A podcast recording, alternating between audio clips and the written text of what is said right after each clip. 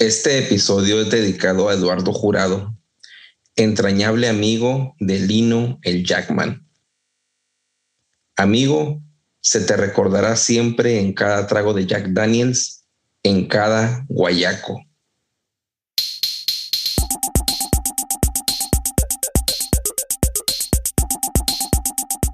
Hola, recuerda revisar la descripción de este episodio. Encontrarás ahí ligas importantísimas que te llevarán a masterclass y cursos gratis de la Sociedad Whisky Academy, la Happy Hour, el perfil del invitado y la tienda de whisky en español, además de nuestro perfil de Instagram. Si te gusta este episodio o cualquier otro, compártelo al terminar de escucharlo por cualquier medio. Envíalo por WhatsApp a un amigo, Facebook, por donde quieras. Si nos escuchas en Apple Podcast o tu plataforma te permite calificar este podcast o episodio, te pedimos nos des cinco estrellas y nos dejes algún comentario. Recuerda que si compartes, comentas y calificas, nos ayudas a que este podcast sea descubierto por más personas apasionadas al whisky como tú y yo.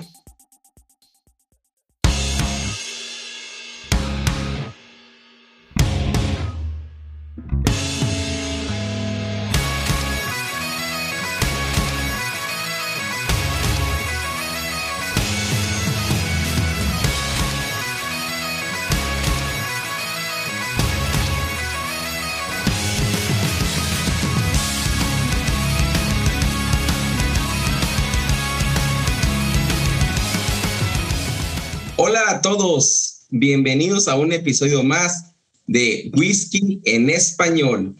Edgar, ¿cómo estás? Muy bien, Naomi. ¿Tú cómo te encuentras ya? Estamos rato que no nos contábamos, que no. Hacía falta. Sí. Hoy eh, Orlando nos acompaña, eh, pero en el próximo episodio eh, seguro estará aquí para que no empiecen con sus cosas de que ya se separaron y que algo va a pasar. Este, tuvo algunas cosas que hacer, le mandamos un, un gran saludo, un abrazo, pero tenemos un invitado. Edgar, ahorita estuvo platicando con él y ya estaban hablando de puros y demás, eh, se cayeron muy bien. Él es Whisky Ambassador y fundador de Whisky Sin Fronteras, Lino Armijos, desde Ecuador y nos acompaña porque él es el especialista y no conozco otra persona que sea eh, más aplicada en el tema del tenis y whisky, el tema del episodio. Bienvenido, Lino, ¿cómo estás? Muy bien, muy bien, gracias. Muchas gracias, Naum. Edgar, qué gusto compartir con ustedes esta noche. Pues estoy muy, me siento muy honrado de, de empezar y participar en este espacio que se ha destinado para el aprendizaje de esta noble bebida. Y sobre todo, más aún si hablamos de Tennessee Whiskey, ¿no? Que básicamente es una bebida de mi devoción, digámoslo así, de mi devoción. bienvenido. Muy bien, muy bien. Para nosotros tenerte aquí.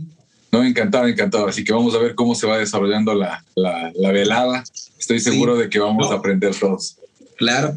Y primero nada, porque me gustaría que, pues, eh, que nos contaras quién eres, ¿no? Eh, para las personas que están aquí, yo no conozco una persona en Latinoamérica que tenga una colección tan amplia de Jack Daniels y tú eres una de esas personas de que la primera vez que te conocí me dejaste impresionado. Eh, platicarme un poquito cómo iniciaste por tu pasión por Jack Daniels y también pues cuántas botellas tienes en tu colección. Eh, platícame. Bueno, miren, eh, a, todos los que nos están escuchando.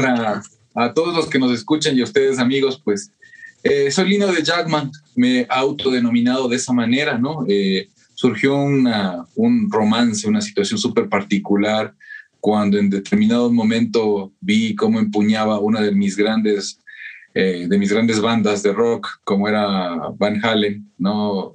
una botella de Jack Daniels. Y pues siempre me surgió la curiosidad, ¿no? Y asimismo con distintas figuras del rock and roll, ¿qué significaba esa bebida? ¿Era, era cola? Era jarabe, era dulce, ¿qué era? Caramelo, que era tan fácil para ellos levantar la botella y beberla de una forma sin chistar, sin, sin amilanarse, ¿no? Entonces empezó ese gusto en mí y de pronto pues empezamos a arrancar un tema de una colección y un gusto por esta bebida, ¿no? Esta colección fue creciendo de dos, tres botellas hasta llegar a 208 botellas de Jack Daniels, ¿no? Las cada una de las cuales tiene una historia diferente, ¿no? Se puede decir que la gente ubica a Jack Daniels por la línea base, ¿no? Yo a cuál le llamo la línea base? All Number Seven, Gentleman Jack, Single Barrel, eh, Honey, Fire y ahora que bueno, pues tenemos Rye y entro también de pronto Sinatra, ¿no? Dentro de esa línea base, ¿no? Sin embargo, pues tenemos una variedad de expresiones que parten de esa línea base, que devuelven a la experiencia y a la historia de Jack Daniels como algo eh, digno de admirar y sobre todo de coleccionar y contar, ¿no? Esta, esta afición tan particular me llevó hasta inclusive a marcar mi cuerpo, ¿no? Tengo yo la línea base tatuada, ¿no? Y mi lema es Dios, familia y Jack Daniels, obviamente, ¿no? Entonces, vamos, hemos ido, hemos ido trabajando en ese tema. Eh, acá localmente en Ecuador, lastimosamente, no hay, muy, hay muy poca promoción sobre el tema de la marca, considerando lo que yo veo en Colombia, en Perú, en, en Argentina en Centroamérica, en México y en otras partes del mundo. Sin embargo, pues por, ese, por esa situación o por ese deber ciudadano que, que, he optado, que he tomado esa labor, pues hemos empezado a promover el como Whisky Ambassadors, el beber menos, beber mejor, pero si es con Jack Daniels, mucho mejor. Así que eso te puedo contar como a breves rasgos, ¿no? No, increíble. A ver, una pregunta para Lino o algo. No, pues sí, se me hace bastante interesante, ¿verdad? Por Jack Daniels obviamente es de acá de Estados Unidos, y, pero es, la bebida de, de, emborracharse cuando estás en, en, la uni, ¿verdad? Es la bebida de Jack and Coke.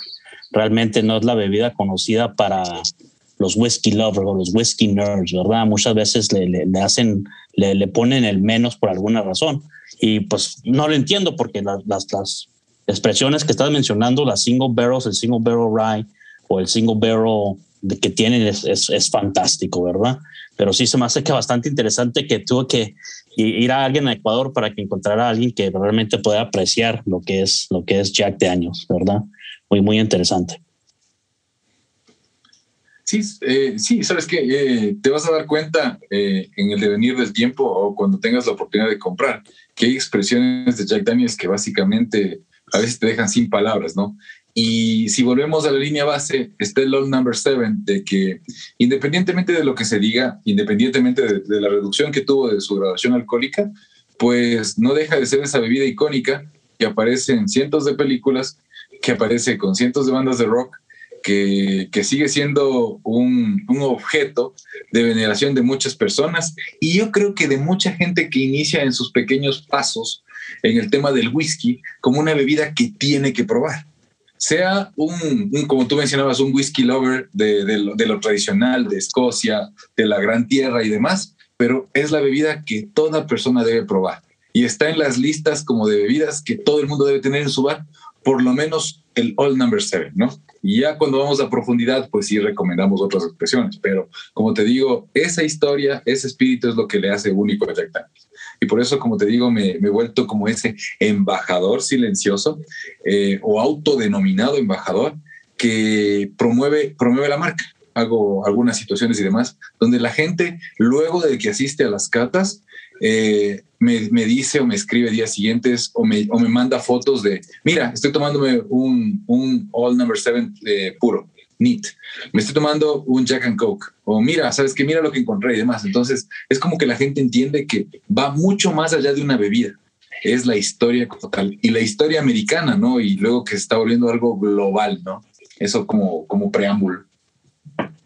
Sí, y lo increíble porque eh, eres whisky ambassador y eres eh, graduado del programa oficial de Whisky Ambassador de, pues de todo el mundo, ¿no? O sea, lo impresionante es que además de coleccionista y además eh, hiciste, creo que el examen, estudiaste y aprobaste y tienes el título de Whisky Ambassador eh, por el programa de formación, lo único, el único programa eh, de, de, acreditación a nivel mundial, ¿no? Entonces, es interesantísimo que, pues, una persona, a lo mejor te dices coleccionista y muchas veces los títulos no importan, pero en este caso, cuando estamos viendo este whisky, pues los títulos sí importan porque pues por algo costaron, ¿no? Y algo, por algo se ganaron. Entonces, pues a mí me da muchísimo gusto que, pues de que estés en este episodio, eh, que seas un gran amigo y que finalmente podamos contar contigo, aquí contigo en este episodio y que nos platiques todo acerca de Jack. El capítulo es Tennessee Whiskey, pero si, si piensas en Tennessee Whiskey, piensas en Jack Daniels, ¿no? Entonces, yo inclusive buscando mucha información eh, de la historia de, del whisky de Tennessee, pues el referente era único Jack Daniels, ¿no? Sí había dos, tres notas históricas, pero todo se iba a Jack Daniels. Vamos a iniciar ahorita con el tema, eh, el tema del episodio, pero antes quiero dar la noticia del episodio, una noticia referente al mundo del whisky. Siempre damos una en cada episodio y este, pues no es la excepción. Ah, pues la, noticia no tiene que ver con el, con el whisky de, de Tennessee, pero sí tiene que ver con Dewars. Dewars es un mm, blended Scotch whisky y tiene una línea que sacó del 2019, una línea de su perfil eh, de ocho años que ha estado eh, dándole terminados en diferentes tipos de barricas. El primero fue el de ron, el Caribbean eh, Smooth.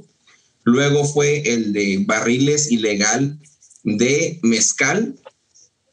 Luego sacó uno de Oporto, que Orlando me, me, dijo, me dijo, oye, compré el de Oporto de, de Dewars. Yo no he tenido la oportunidad de tomarlo, pero eh, la nota es que hace unas cuantas semanas sacó Dewars Japanese Smooth, eh, finalizar este ocho años en barriles Mizunara.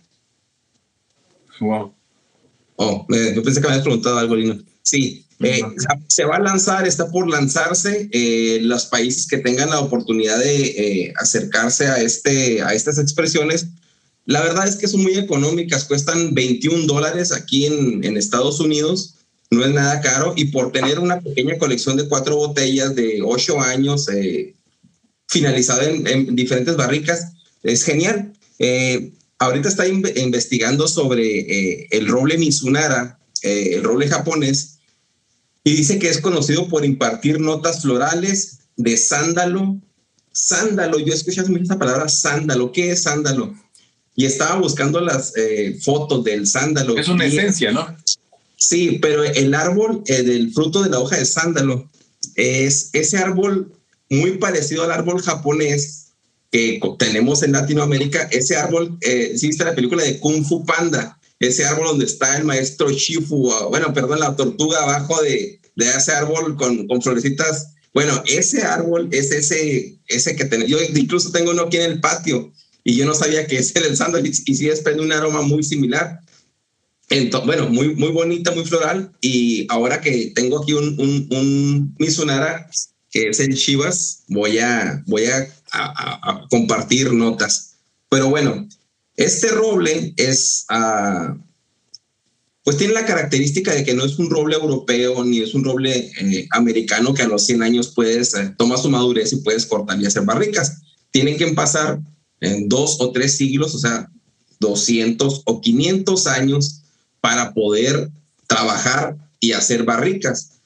Ah, lo que platica ah, la la Master Blended de Dewars, que es otra, otra persona que hemos mencionado aquí bastante, Stephanie McLeod. Ella dice que ocho años y tres meses para que la madera no se apropie y tenga la mezcla perfecta, el punto perfecto de, pues para elaborar el destilado, ¿no? o, la expresión que quieren lograr. Eh, el Mizunara, eh, para terminar la nota, es un, un cast finish o un finish que está en pocos, eh, en pocos whiskies. Principalmente dicen que Bowmore es uno de los principales eh, o que acapara más en el mundo escocés.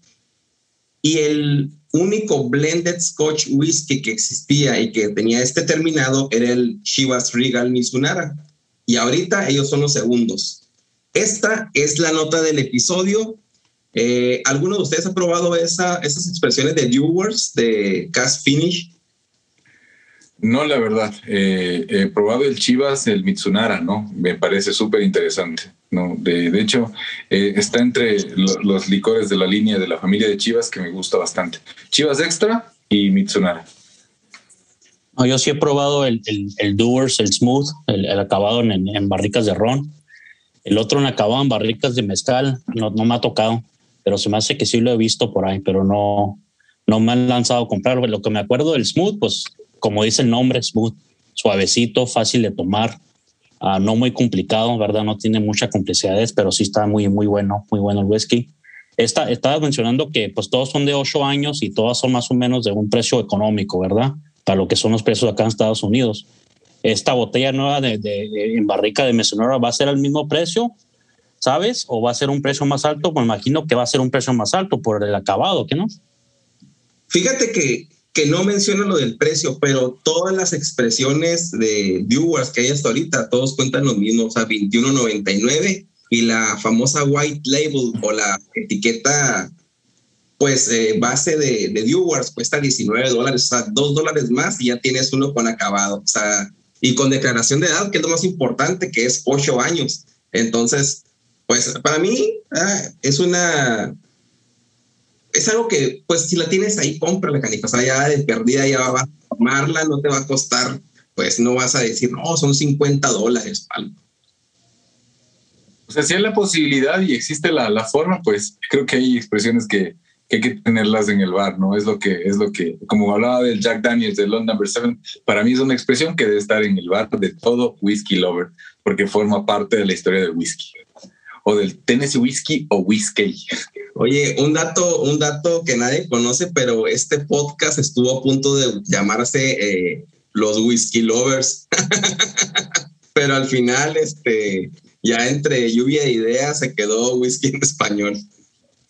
No, está bien, está bien. Me, me parece genial el tema de whisky en español. Yo he escuchado el primer capítulo por el tema de la información y alguna vez también que conversábamos, Naum, eh, encuentras mucha data en inglés, ¿no? Y a veces hay mucha gente que tal vez no domina el idioma o no lo entiende de manera correcta. O como con Tito se hablaba ayer, que, que hablábamos de a veces encuentras cosas de traducciones y demás y te hablan y en el tema del traductor te confunde y terminas perdiéndote en la información.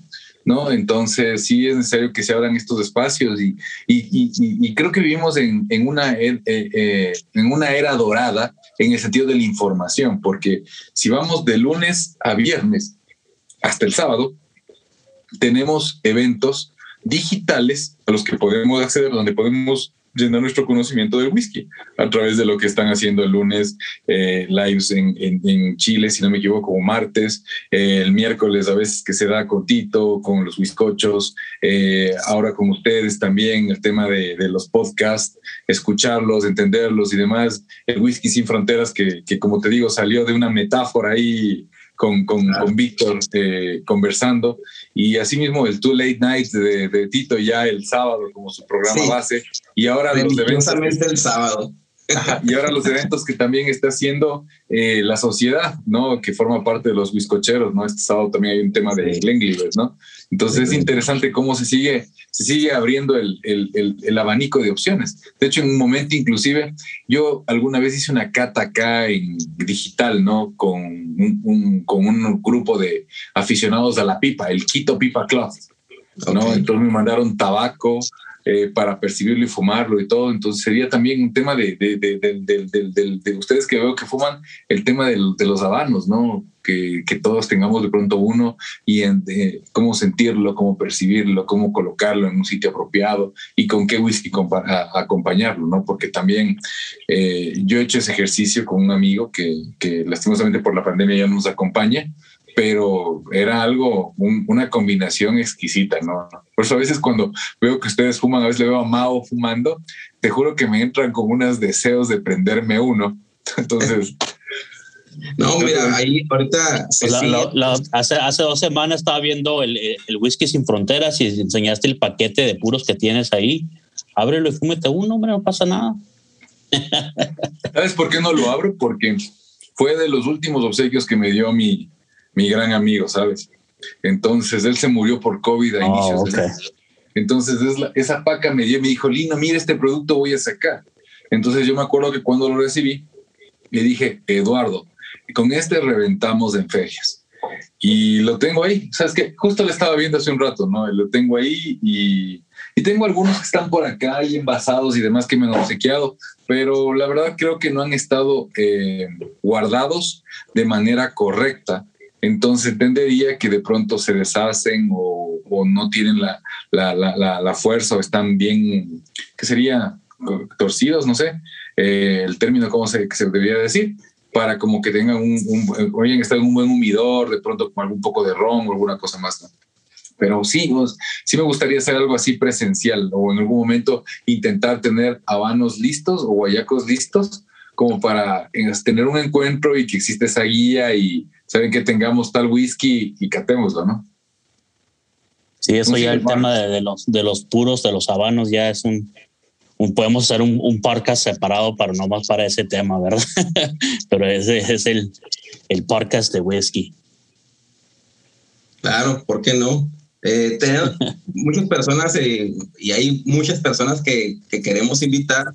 Y la verdad es que yo al principio sí me puse un estrés de, oh, ¿a quién voy a invitar? Dije, oye, este podcast, si nos responde bien, va a ir para largo. Y, y así ha sido la respuesta. Entonces, ya no me preocupo cuando dicen que es un tema interesante, se va a dar solamente pues en el episodio que sigue y que sigue y que sigue y todos, aquí todos caben y aquí todos son invitados.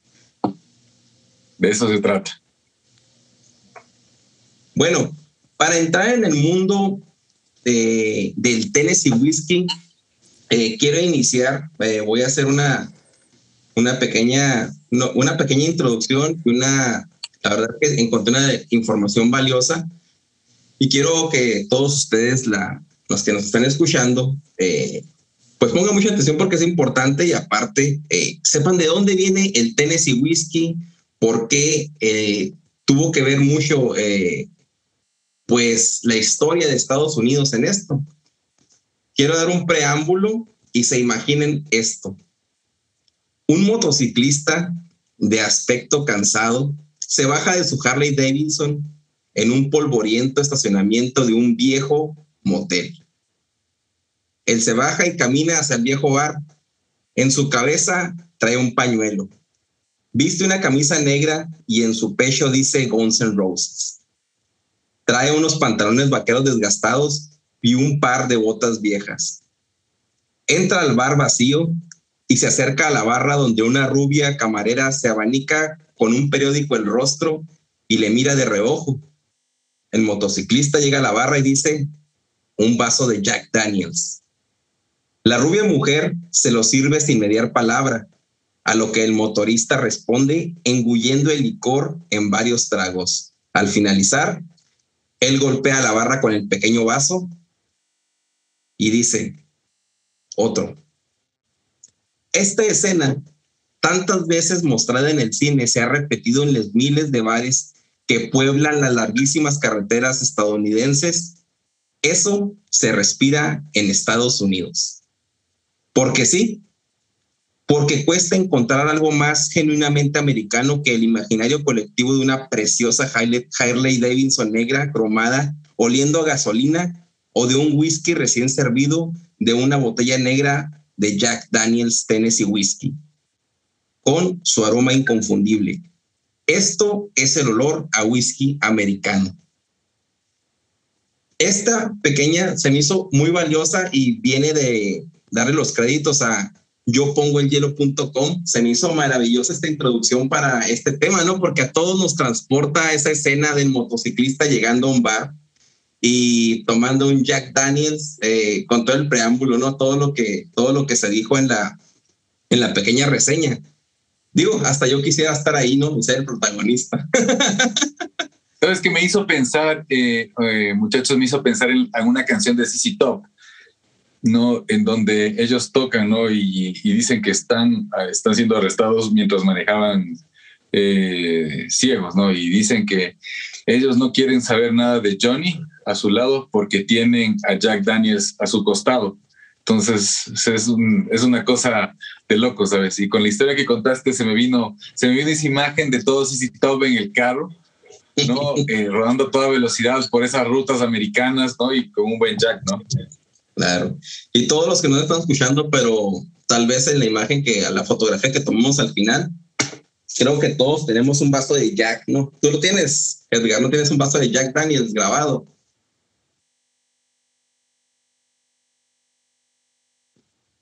Oh, estabas en mute, pero a ver, ¿qué? qué? oh, perdón, sí, sí, sí, tengo uno. Deja nomás dentro de la casa y lo saco, verás. Ok. Bueno, voy a continuar porque aquí viene la historia, ¿no? Eh, así que tomen sus notas, su cuaderno y empiecen a tomar puntos claves porque hay examen al final. Todo viene del el estado eh, Tennessee. Tennessee es un estado al igual que Texas, al igual que Arizona en Estados Unidos. Y parte del año de 1838 cuando cerca de 17 mil indígenas norteamericanos llamados Cherokees fueron forzados a desplazarse del este de Tennessee a territorio oeste.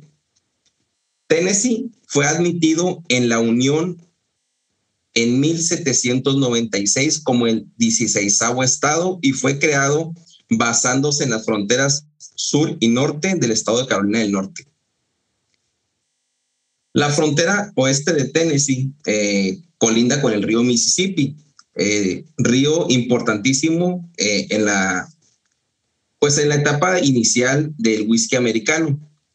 Después de la guerra civil, Tennessee adoptó una nueva constitución que abolía la esclavitud. Punto importante. Civil War o simplemente la guerra civil no es la película de Marvel, ¿no? Donde sale Capitán América contra, contra Iron Man. Eh, fue la guerra eh, civil estadounidense y fue un conflicto bélico eh, que fue librado desde 1861 hasta 1865 y fue o el resultado fue la controversia histórica sobre la esclavitud muy importante este punto de la esclavitud en la historia de Jack Daniels. La guerra estalló en Carolina del Sur poco después de que el presidente Abraham Lincoln asumiera su cargo o el cargo de presidente, ¿no?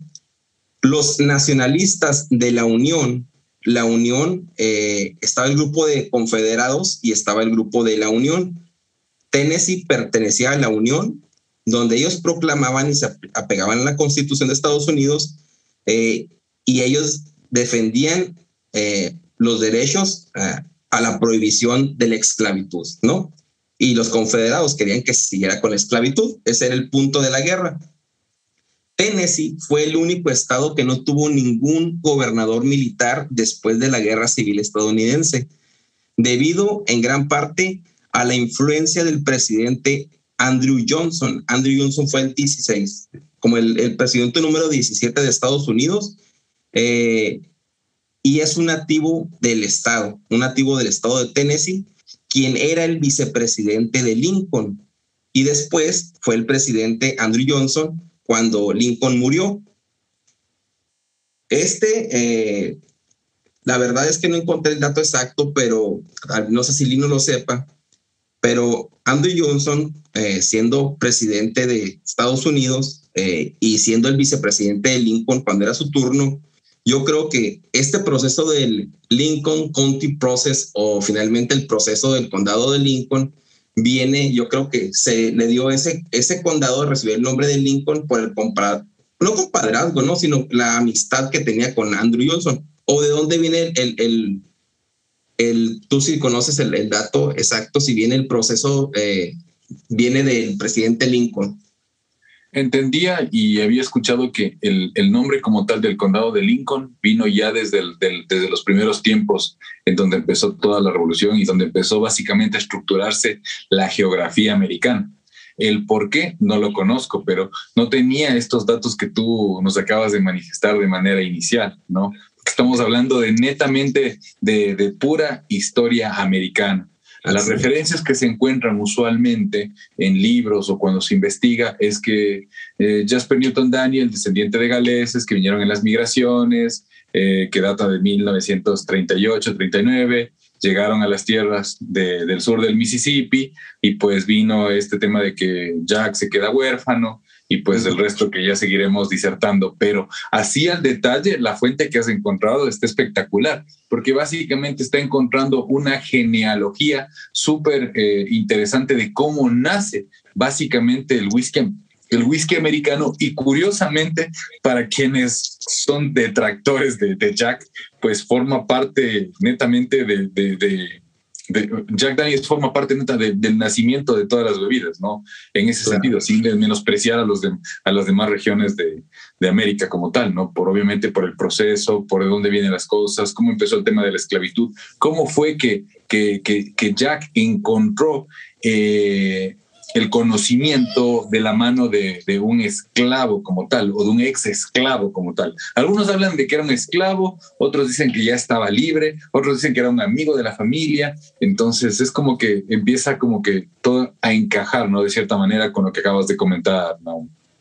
Claro, sí, el punto de, la esclavitud, de la abolición de la esclavitud y cómo Jack Daniel se forma, todo, todo va tomando fuerza, ¿no? Y luego el nombre de Lincoln y el vicepresidente cuando era Andrew Johnson, o sea, todo partiendo de, la historia. Bueno, Jack Daniels, eh, aunque muchos no lo quieran, es la, la destilería registrada más antigua de Estados Unidos. Aunque hay otras destilerías que afirman ser más antiguas, pues la fecha de registro no tiene pierde, ¿no? Jack Daniels Tennessee Whiskey está inscrita de, en 1800, 1866 y sin duda es la más antigua. ¿Sabes qué, Naum? Perdón que te corte. Yo suelo ponerles en las cartas como referencia de que eh, Jack Daniels o la destilería Jack Daniels es como el Glenlivet de los escoceses, que fueron los primeros que tuvieron todos los documentos legales. Sin embargo, habían otras destilerías más antiguas y así mismo. Fue la primera como que fue la que, la que registró todo en orden, o sea, como que se convirtió o empezó siendo una empresa también, ¿no? Aparte del gusto por destilar. Sí, sí ya, hemos visto en episodios anteriores y, y, si conocemos la historia, sabemos que todas las destilerías, eh, había muchas más, ¿no? Y había muchas otras, pero todos trabajaban en la, en la, clandestinidad, ¿no? Básicamente, pero ya formándose y registrándose en el patrón de, pues, de registro de, de América en ese momento, o de Estados Unidos de América, eh, pues fue la primera y es ahorita, la, como tú dices, la Glenlivet, ¿no? La que tuvo el primer, eh, la primera licencia para destilar, eh, pues no bajo la clandestinidad. Jack Daniels también tiene un dato raro, que no se puede vender en el condado donde se fabrica, que es el condado de Moore, en Lynchburg, porque tienen ahí un, pues un decreto de ley seca, ¿no? También eh, la empresa matriz de Jack Daniels es Brown Forman. También está dentro de las, bueno, detrás de las populares destilerías eh, de single malt eh, escocesas que es Ben Riach y Glen Y de hecho, ¿saben qué? Yo suelo bromear con mis amigos es que les que, gustan mucho de, de, la bebida escocesa, que si se prueban un Glendronach, hay expresiones, y no recuerdo el nombre, se me escapa, que hay una en particular que utiliza barricas de ex Jack Daniels, ex Tennessee Whiskey, y tú le sientes el sabor a Jack Daniels. Yo le siento, yo le siento, a Woodford, yo le siento sabor a Jack Daniels. O sea, hay gente que me dice, no, no, hermano, yo le siento sabor a Jack Daniels. Y se me ríen, ¿no? Pero ya saben, ¿no? uno, tiene su, uno tiene su corazoncito, pues, ¿no? Sí, sí, sí, y pues también Edgar no me dejará mentir, ¿no? Y, si estuviera Orlando aquí diría, no, claro, este, pero él diría que son eh, grupos grandes que se, pues tienen que apropiarse o comprar para, si utilizan ex Bourbon, pues oye, Lendrona ya no compra ex Bourbon, ¿no? o sea, siendo un Tennessee un whisky americano que tiene el mismo patrón de, dos años y quemado de roble, pues obtiene sus barriles de ahí para no estar comprando. Entonces, todo es un grupo que, pues que ellos mismos eh, tratan de no gastar dinero donde no, donde no hay que gastarlo, ¿no? Bueno, ah, entrando un poco... Antes de que sigas, antes de que sigas, aún te presento. Mira, esta es una botella conmemorativa de Jack para la prohibición. Esta celebra el 75 aniversario de la prohibición. Es una botella conmemorativa de Jack. Es una de las expresiones más raras que tengo acá. No, viene en un pack, ¿no? La del año el 70 aniversario y 75 aniversario. pero es increíble. Esa yo estando aquí en Estados Unidos, yo nunca, nunca la he visto. Que esa, esa la venden nomás desde la destilería o cómo, qué distribución tenía esa botella? Eh, las encuentras en la destilería, eh, las encuentras en aledaños eh, de Tennessee y de lo que yo he rastreado botellas, es como que en la ribera del Mississippi, en toda esa zona, puedes tener mayor facilidad de encontrar buenas botellas de Jack Daniels, toda vintage y sobre todo a buenos precios. Porque, por ejemplo, esta, el pack de la 75 aniversario y 70 aniversario, eh, en Europa lo están comercializando entre unos 1.500, 2.000 dólares, ¿no? Porque el tiraje fue limitado y no se encuentra. Yo participé de una subasta y me pude, me, pude hacer de esta de 75 aniversario. La de 70 ya, ya alguien empujó algo ya demasiado estratosférico, algo que era imposible para mí justificar a quienes me manejan las finanzas, entonces ya la verdad que decidí no hacer, no seguir, no seguir insistiendo. Oye, Lino tiene tantas botellas que pudiera presentar la historia de Jack Daniels y todo lo que vamos a mencionar aquí con una botella para ejemplificar cada, ejemplificar cada punto y cada, tema. No, pero genial, genial. Bueno, entrando en la historia de Jack, y si no me equivoco, Lino me corregirá, eh, empezamos con el personaje principal que es Jasper o Jasper Newton Daniel o simplemente Jack. Él nació en 1848 en Lynchburg, Tennessee. Es el menor de 10 hermanos, huérfano de mamá de nacimiento y dice el lema, él supo forjar su destino desde pequeño. Abandona, abandonó su casa desde una edad muy temprana y se estableció con la familia de un ministro llamado Dan Call. En la década de 1850, ya... Mira, ahí, un poquito te acorto lo siguiente, no más que verás, eh, el, existen muchas fechas sobre el nacimiento, ¿no? De pronto hablan de 1948, 1848 1850, ¿no? Em, hablan de que él, él abandona el hogar porque no se llevaba bien con su madrastra, ¿no? Al fallecimiento de su padre. Y historiadores hablan de que el tío es quien se hace cargo, Dan Cole. Otros dicen que fue un ministro amigo de la familia. Entonces era el, menor de tres hermanos. ¿no? Sin embargo, no se conoce después nada de su familia como tal, ¿no? Por eso, al final, creo que termina uno de sus sobrinos haciéndose cargo de la destilería. Sin embargo, eh, no se cita a más familiares eh, como cercanos, ¿no? Como directos de, Jasper, ¿no? Se habla de que el tema de, de Nearest Green que fue básicamente la persona que, le enseñó a destilar. Mm, hablan de que yo inicialmente em, empecé aprendiendo de que eh, fue Nearest Green quien le enseñó a Dan Cole y luego posteriormente a Jasper y otra fue que supuestamente Jasper Newton Daniel Jack Daniels fue quien eh, ve, la, ve la madera de Nearest Green para destilar y le dice, vente para acá, tú trabajas conmigo y pues obviamente le da un, un sitial especial dentro de la destilería. Básicamente él podría ser el primer maestro destilador, ¿no?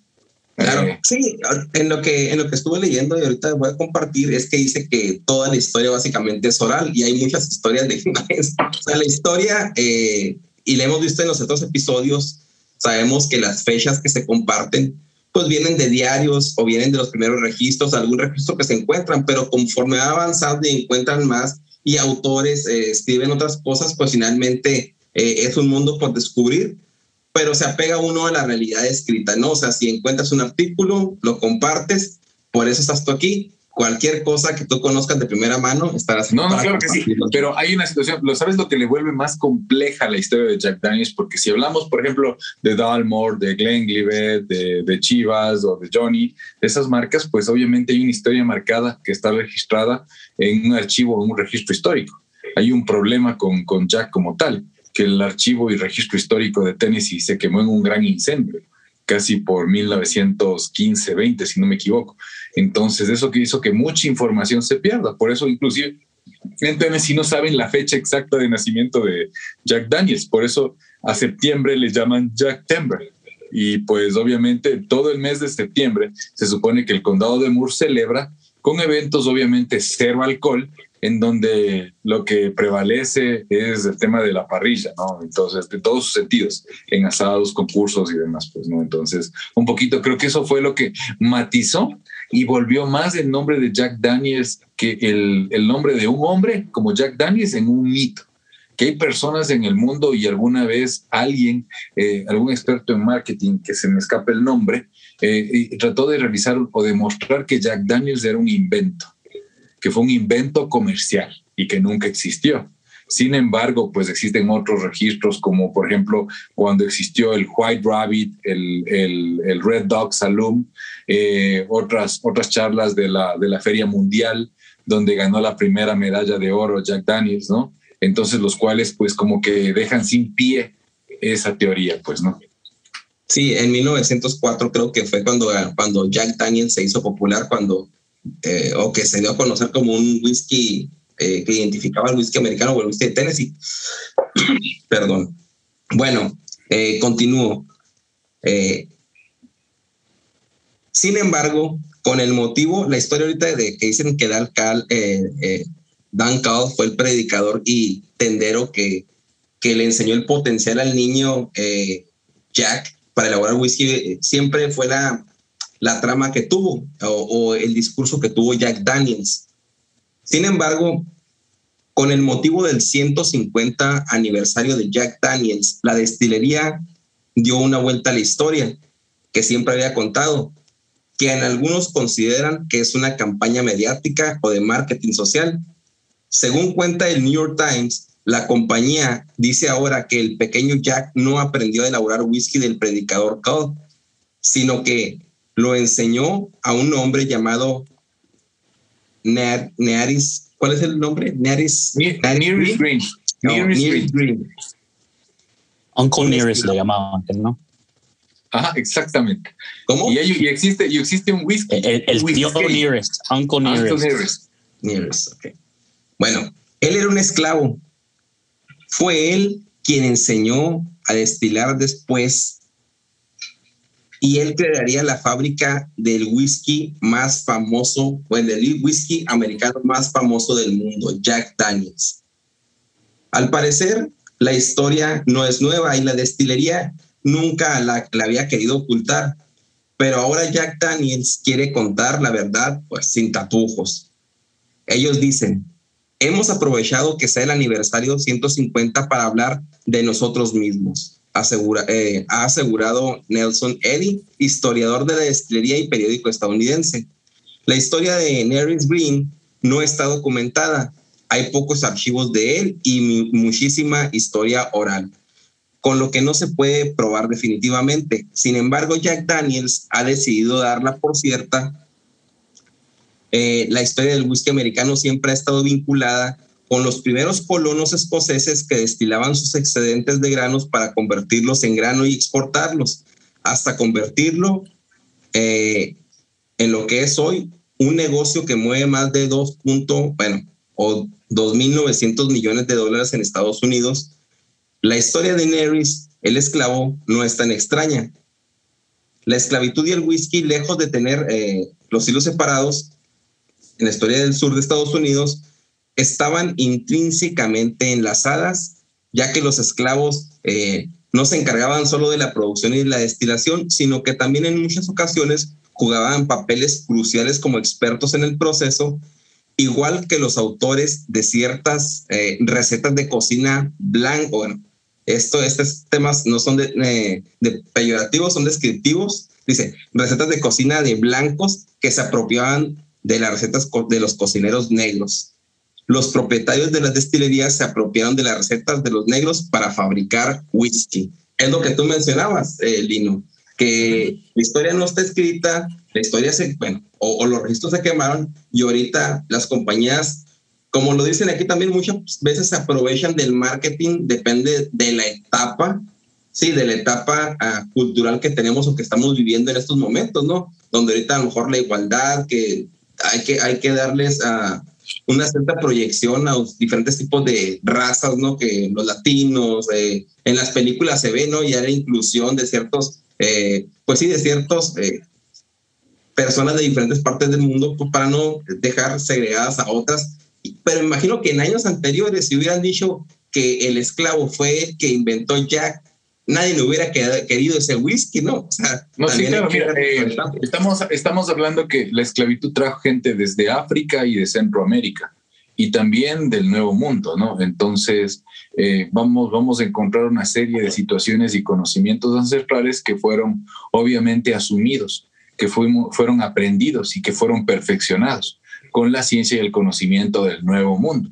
Entonces sí vamos a encontrar una serie de particularidades en esto de los sabores, ¿no?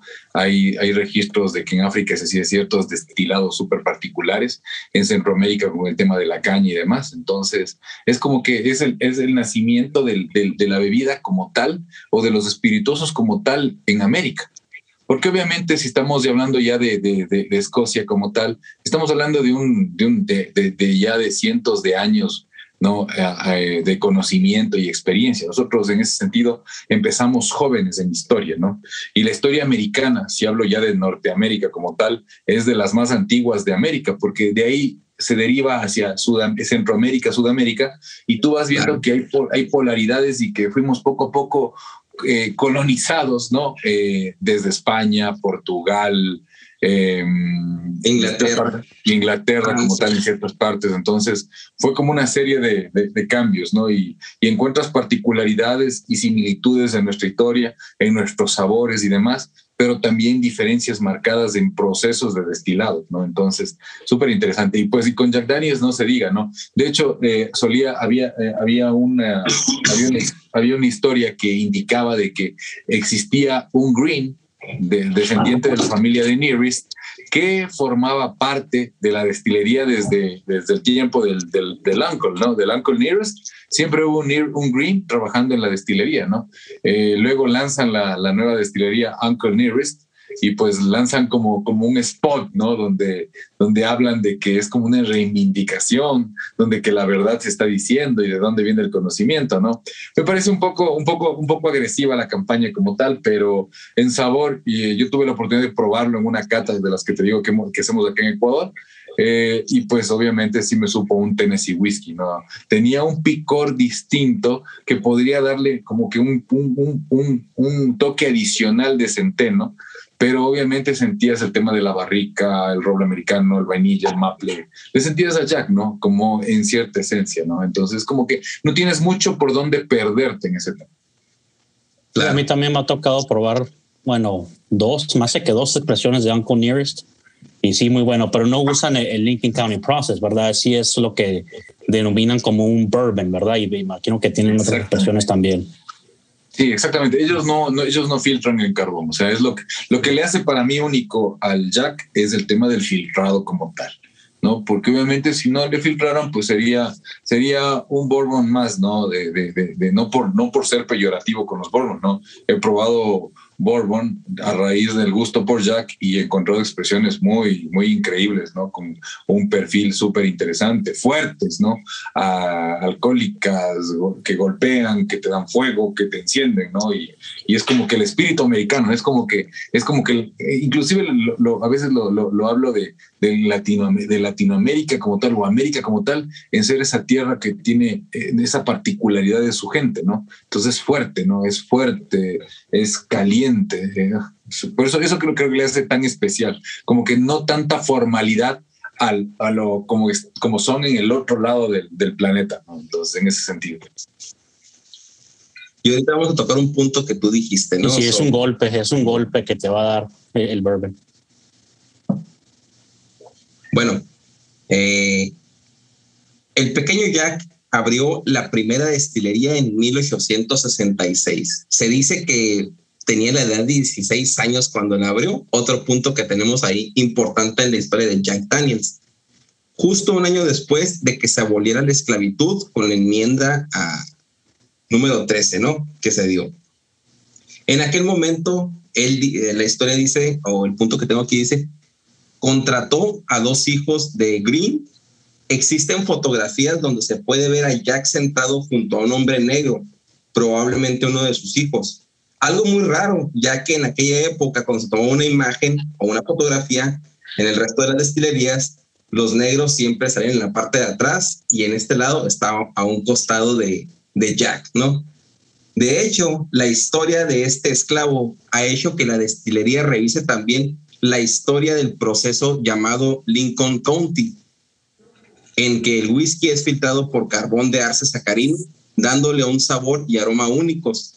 Según la leyenda, este proceso fue inventado en 1825 por Alfred Eaton. Sin embargo, los historiadores de la destilería creen que la evolución de procesos se habían desarrollado también los esclavos.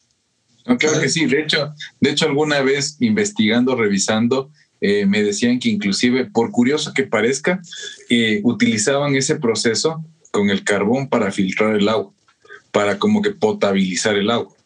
¿no? Y no, y no suena loco porque tú ves ahorita los procesos de osmosis y otras cosas más que hacen para el agua, ¿no? Para volverle ultra que pura, ¿no? Eh, y obviamente suena porque realizan procesos de filtrado y en filtros de carbón, de carbono o de carbón, alguna cosa por el estilo. Entonces, obviamente la tecnología era diferente, pero la intención era la misma. Entonces, suena, pero no, no, no, no, no es igual, pero tiene relación, ¿no? Claro. De hecho, viste un spoiler, ya, ya no voy a decir el punto, no, pero eso es a lo que iba, eh, totalmente de acuerdo. El proceso de filtrado en carbono viene desde hace mucho tiempo, desde el año 2000 antes de Cristo. Sí, se decía que para purificar el agua eh, debían ser expuesta, bueno, el, agua debía ser expuesta al sol, filtrada con carbón.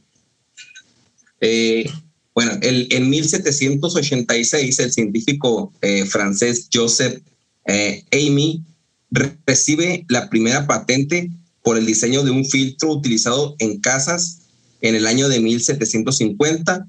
Los filtros estaban hechos de algodón, fibra de esponja y carbón. Y si nos remontamos aún más a la historia antigua, pues la verdad es que las primeras eh, civilizaciones del mundo todas estaban a un lado del río y el agua para su salud era pues, importantísima y desde entonces se empezaron a utilizar eh, pues los filtros de carbón activado, que es porosidad dentro de sus... El carbón eh, lo calientan para que se, o lo queman, ¿verdad?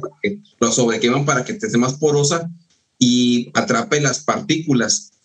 Eh, así como las metrópolis como Londres, París, Barcelona, Nueva York, todas estaban a un lado del agua, ¿no?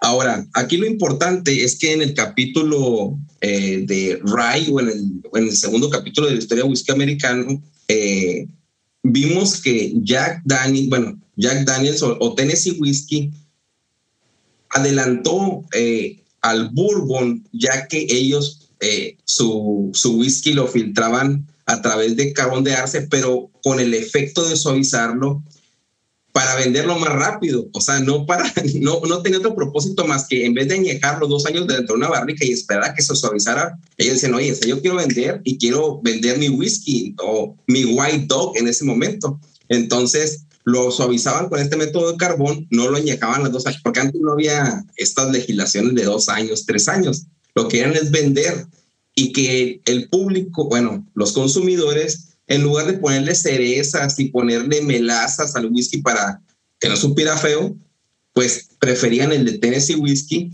porque ya estaba filtrado y tenía menos notas, pues unas notas eh, hasta cierto punto por repugnantes, ¿no? Por lo fuerte que era y lo, eh, era pues más atractivo para el consumidor. Este punto refuerza a lo del filtrado del carbono y el del Lincoln Process, o sea, el, cómo, cómo, cómo fue todo, o cómo salió todo esto a través de la historia. No, pero sabes, Naomi, yo te digo, yo no, yo no lo veo por el punto de que querían venderlo rápidamente, ¿no? Era un tema de darle una característica especial o particular, porque si vamos inclusive a la historia del Bourbon, ¿no? ¿Cómo nace el Bourbon? O, el tema del, del, tostado de la barrica en el Bourbon, por un error se tostaron unas barricas por accidente, no me acuerdo el nombre, sino, no sé si es Elia Craig, que ah, se, le, se le tuestan las barricas y nace el tema del tostado en las barricas de Bourbon y, y nace ese proceso en el Bourbon como tal. Entonces, asimismo entiendo que básicamente debe haber habido algún registro o alguna especie de experimento, error, experiencia previa con el tema del filtrado, dándole como que una particularidad más posterior o, perdón, previo a la barrica. Entonces esta cualidad especial dio un sabor diferente, distinto para lo que venían haciendo otros y es lo que le volvió como llamativo. Yo inclusive me atrevo a decir que fue parte de, de, los valores o de los caracteres tomados en cuenta para que Jack gane la primera medalla de oro en esa feria mundial. Estamos hablando de que era una... puedes tener razón, pero aunque tengas Jack Daniels tatuado en tu cuerpo, creo que el... Yo sí creo que el proceso eh, de filtrado en, en, en Arce Sacarino sí fue un tema más de en los tiempos cuando no se tenía toda idea que era un Tennessee Whiskey, que solamente mandaban por el río Mississippi y mandaban todo este, el, pues el, el bourbon, el whisky americano era bourbon, ¿verdad? Era whisky americano todavía, lo mandaban, eh, era para suavizar la bebida. Ese punto totalmente de acuerdo, suavizarlo, pero era para que el consumidor, después de que los eh, hermanos Tarascón, que ya lo vimos en el capítulo, eh, fueran los franceses que movían todos los barriles, empezaban a marcar las barricas con el fin de que pues la marca estuviera ahí y los consumidores, porque antes el, el barril no venía marcado, venían barriles en, y venían marcados, entonces ya era como, que fuera el granel. Exacto. Bueno, continuando un poco con la historia, otro punto muy padre eh, se me hizo.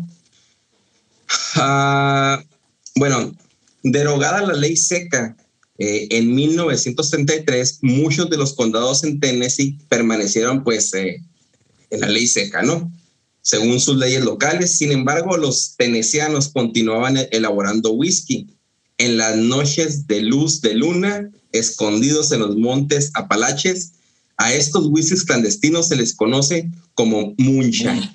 La verdad es que este Tennessee whisky tiene, o este estado tiene todo toda la historia resumida en, en, en, en, su whisky, ¿no? Sí, esa, esa botella de Jack Daniels, Edgar, compré la de Iowa White Dog. Ese es un moonshine de, de Pero tú compraste la de Buffalo Trace, ¿no?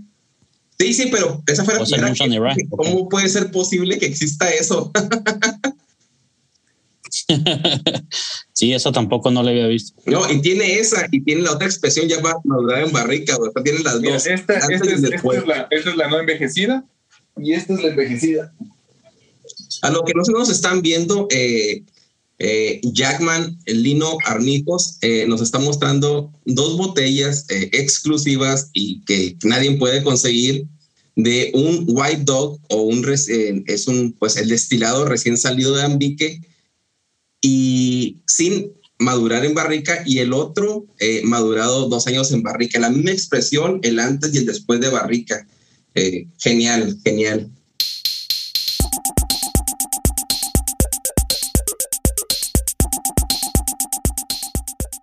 Hola a todos, bienvenidos a esta nueva sección de agradecimiento y recomendaciones para pues todos los amigos de y seguidores del podcast Whisky en Español que nos apoyan compartiendo episodios y el podcast en sus redes y nos lo hacen pues eh, se nos, refleja nuestra página de Instagram eh, y también vamos a darles algunas cuentas de amigos que tienen y crean contenido con algunas de, redes eh, individuales como YouTube, tienen sus propios canales o crean contenido mismo en Instagram. Bueno, eh, Orlando, dime a aquellos amigos que nos siguen, que son fieles seguidores y pues inicia, dale. Claro que sí, este, pues queremos agradecer a, nuestros buenos amigos y, seguidores del, del, podcast, Andrés Aguilar, Andrea Herrera, Héctor Mauricio Galviz, Gonzalo Romero, Jorge Requena y queremos recomendar las cuentas de Whisky Chile de Álvaro y Ruta del Whisky de nuestro buen amigo Daniel. Bueno, hay más amigos. Eh, quiero agradecer a Felipe Paredes de Cigar Happiness, un buen amigo, Mauricio Donado, Mauricio Orozco, eh, Alberto Alvarado, nuestro buen amigo de Beto Whisky Club, y el paisano de Ciudad Juárez, Daniel Reyes. Y quiero recomendar las cuentas que la sigan en Instagram de Otra Ronda Podcast de nuestra buena amiga Jessica y Luis Muñoz. Además de, pues, cómo olvidar a Andrés de Whisky Aficionado. ¿Qué más traes, Orlando? Y seguimos este, saludando a, nuestros buenos amigos Alejandro García, Samuel Hidalgo, Vicente Alarcón de El Whiskero Vicente, Miguel Cobos y Cristian del Whisky Bar. También recomendamos las cuentas de Tabacos Puros Didac, Andrés de Whisky Mal Colombia, Whisky Academy Costa Rica de Iván. Bueno, eh, es una pequeña sección para agradecer y para comunicarles a ustedes que también hay otras personas que crean contenido, que lo revisen, eh, que lo vean. Y pues nada, eso es todo. Eh, pues vámonos a la segunda parte del episodio.